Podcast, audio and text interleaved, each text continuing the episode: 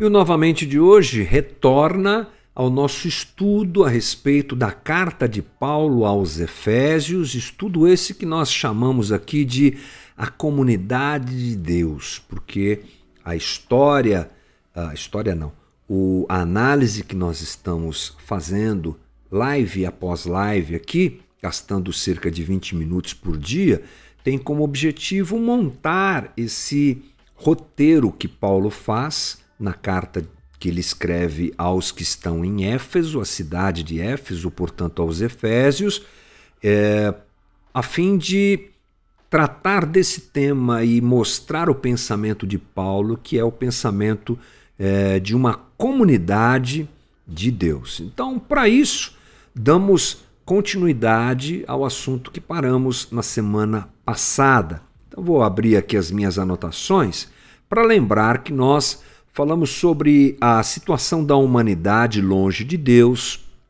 mostrando que nós estamos mortos, escravizados e condenados e que Deus mudou tudo. Essa é a ênfase que Paulo dá na primeira parte dessa, dessa carta, ali no capítulo 2. Estamos capítulo por capítulo, não, sem pressa, porque isso é importante, tá bom? Mas hoje nós entramos num, num ponto muito interessante que vai fazer nós entendermos que nós estávamos longe, mas agora estamos perto.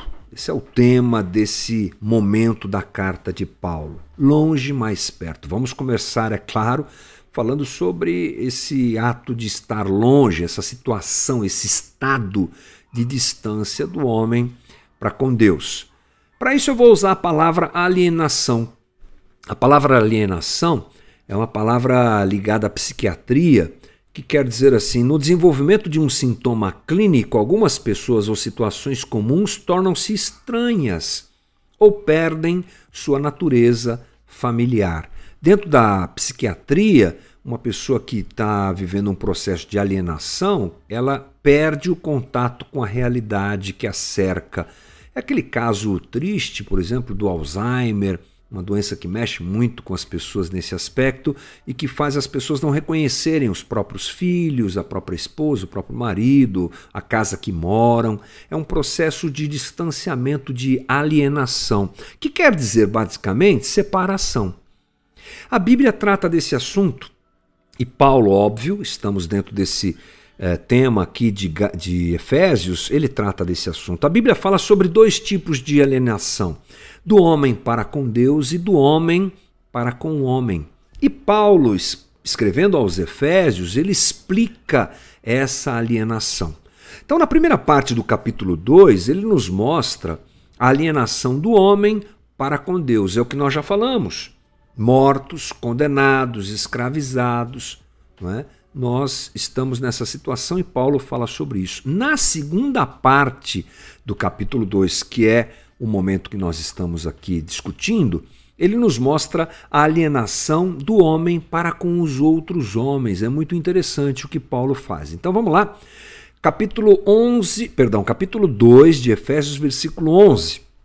Portanto, lembrem-se de que anteriormente vocês eram gentios por nascimento, e chamados incircuncisão pelos que se chamavam circuncisão, feita no corpo por mãos humanas, e que, naquela época, vocês estavam sem Cristo, separados da comunidade de Israel, sendo estrangeiros quanto às alianças da promessa, sem esperança e sem Deus no mundo. Paulo começa sua conversa apresentando uma situação de separação clara entre gentios e judeus.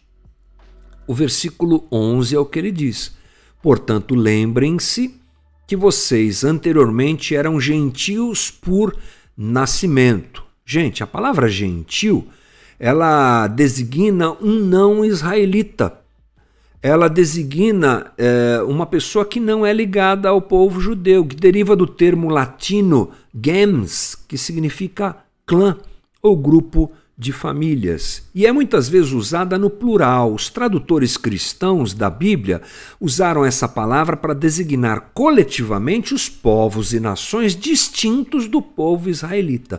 Quem não é participante do povo israelita é gentil. Cuidado para não dizer quem não é judeu é gentil. O detalhe é que o judaísmo também pode ser abraçado como fé. Aqui nós estamos falando de uma questão étnica. Quem não é nascido como povo de Israel, como hebreu, esse então é gentil.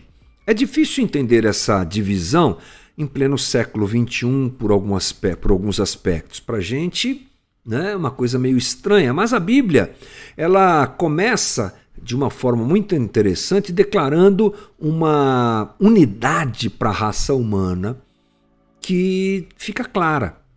Depois da queda e do dilúvio, é que você percebe um início de uma separação que é feita pelo próprio Deus. Deus escolhe um povo e parece que ele está contribuindo para essa separação, mas não é essa a ideia. Deus queria que Israel fosse um instrumento de bênção para todas as famílias da terra.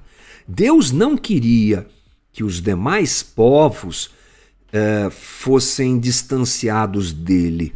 Quando ele fala com Abraão, lá em Gênesis 12, ele diz: De ti serão, em ti serão benditas, através de ti serão benditas todas as nações da terra.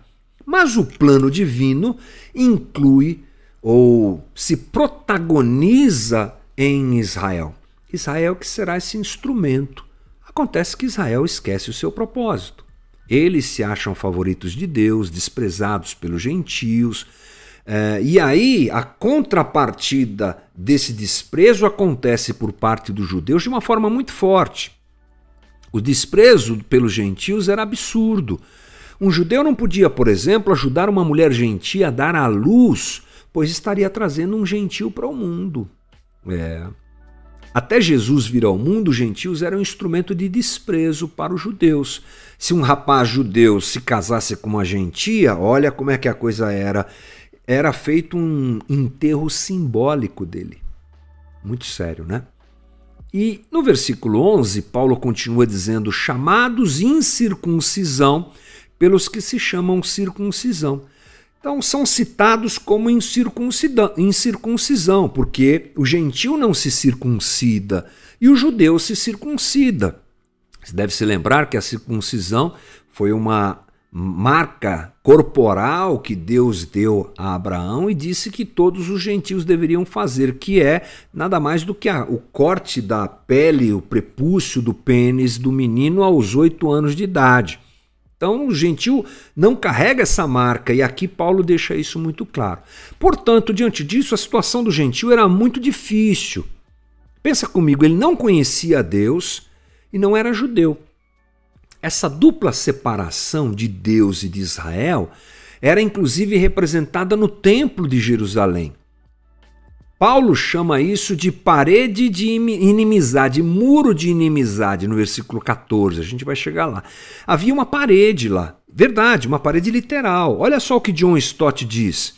De qualquer parte dele, pátio dos gentios, os gentios podiam olhar para cima e ver o templo mas não tinham licença de se aproximar dele.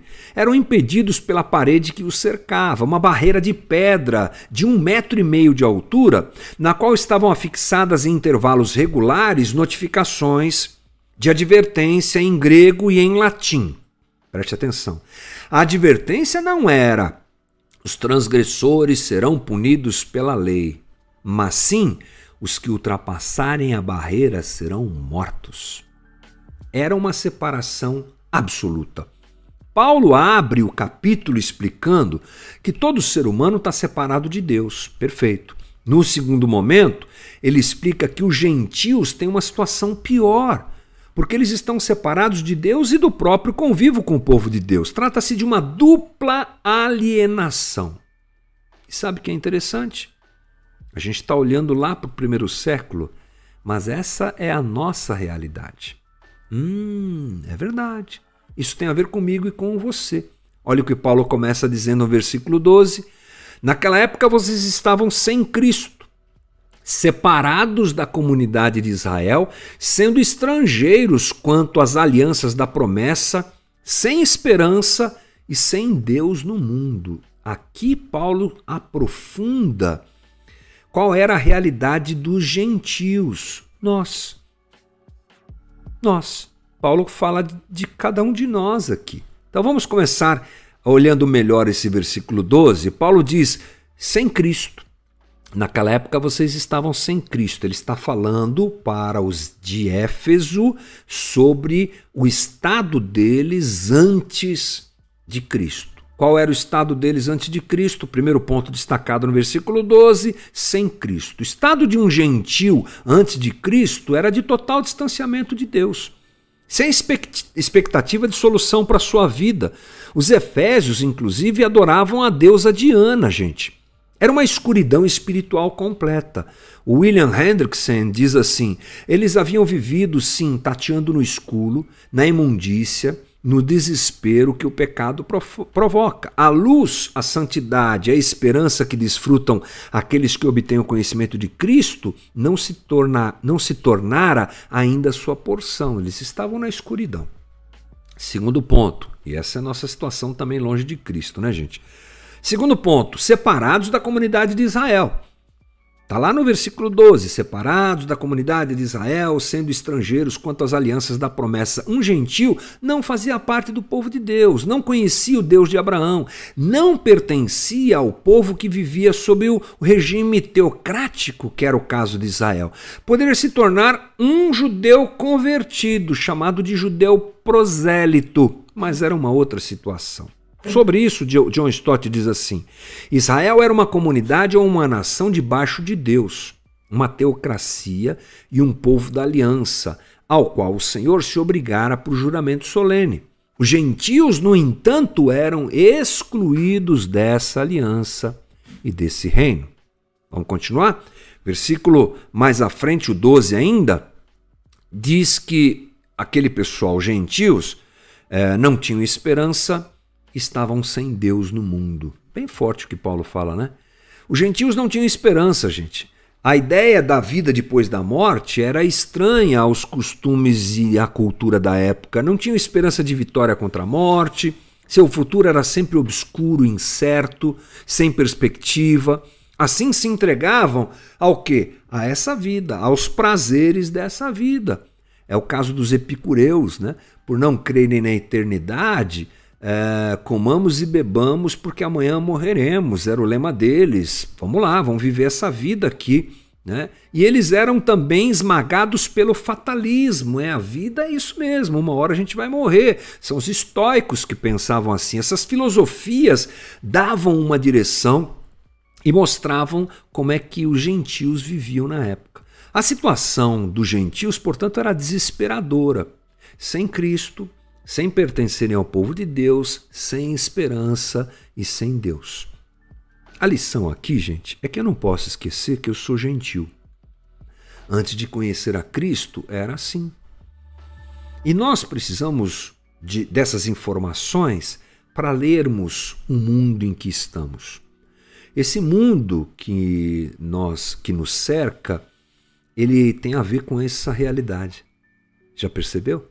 Você foi fazendo o link? Deu para fazer esse link?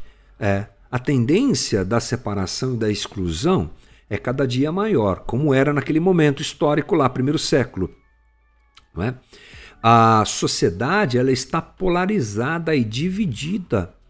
Uma onda de discriminação pesa sobre nós como nunca. Nós criamos muros. As nossas nações estão se protegendo dos refugiados que, por uma questão mínima de ética, deveriam ser recebidos porque os seus países estão em guerra e eles não têm para onde ir. Fora do Evangelho, fora de Cristo, o que é que sobra para as pessoas? O que é que sobrou ou sobrava? Entenda bem o que eu estou dizendo aqui para nós: escuridão, separação. Essa pandemia vai aumentar ainda mais essa realidade. O que nós, portanto, devemos nos lembrar é o que Paulo diz no versículo 11: lembrem-se. O que é que a gente tira de lição dessa conversa aqui? Ela continua amanhã, mas a gente tira dessa conversa a seguinte situação: a Bíblia, ela nos ensina a esquecer coisas, né? É o perdão. Pratique o perdão, seja perdoado, esqueça. Algumas coisas a gente tem que deixar para trás, mas aqui a gente tem uma uma advertência diferente. Lembre-se. Lembre-se de quem você era. Lembre-se de como Deus foi bondoso com você. Lembre-se da alienação, do afastamento, do isolamento que o pecado gerou em nós e perceba o amor divino. Uma coisa que percebo que falta hoje na prática da espiritualidade dentro do movimento evangélico é a percepção de quem nós éramos sem Cristo e de quem continuamos sendo no sentido de pecadores que somos, mas agora restaurados em Deus, mas essa coisa de não perder a ideia de de onde Deus me tirou. Qual foi a obra que Deus fez na minha vida e na sua vida não pode se perder. Nós estávamos na escuridão, nas trevas, em inimizade completa com Deus. Nosso futuro era o quê? Era nada. Era perdição. Mas Ele, com o seu amor, quebra essas barreiras. Ah, sobre isso a gente fala amanhã, o que Cristo fez. Mas hoje eu encerro a nossa conversa destacando essa realidade absoluta do homem sem Deus trevas, separação, escuridão, morte. Graças a Deus pelo seu infinito amor que nos resgatou de tudo isso. Esse é o nosso novamente de hoje. A gente continua esse papo amanhã.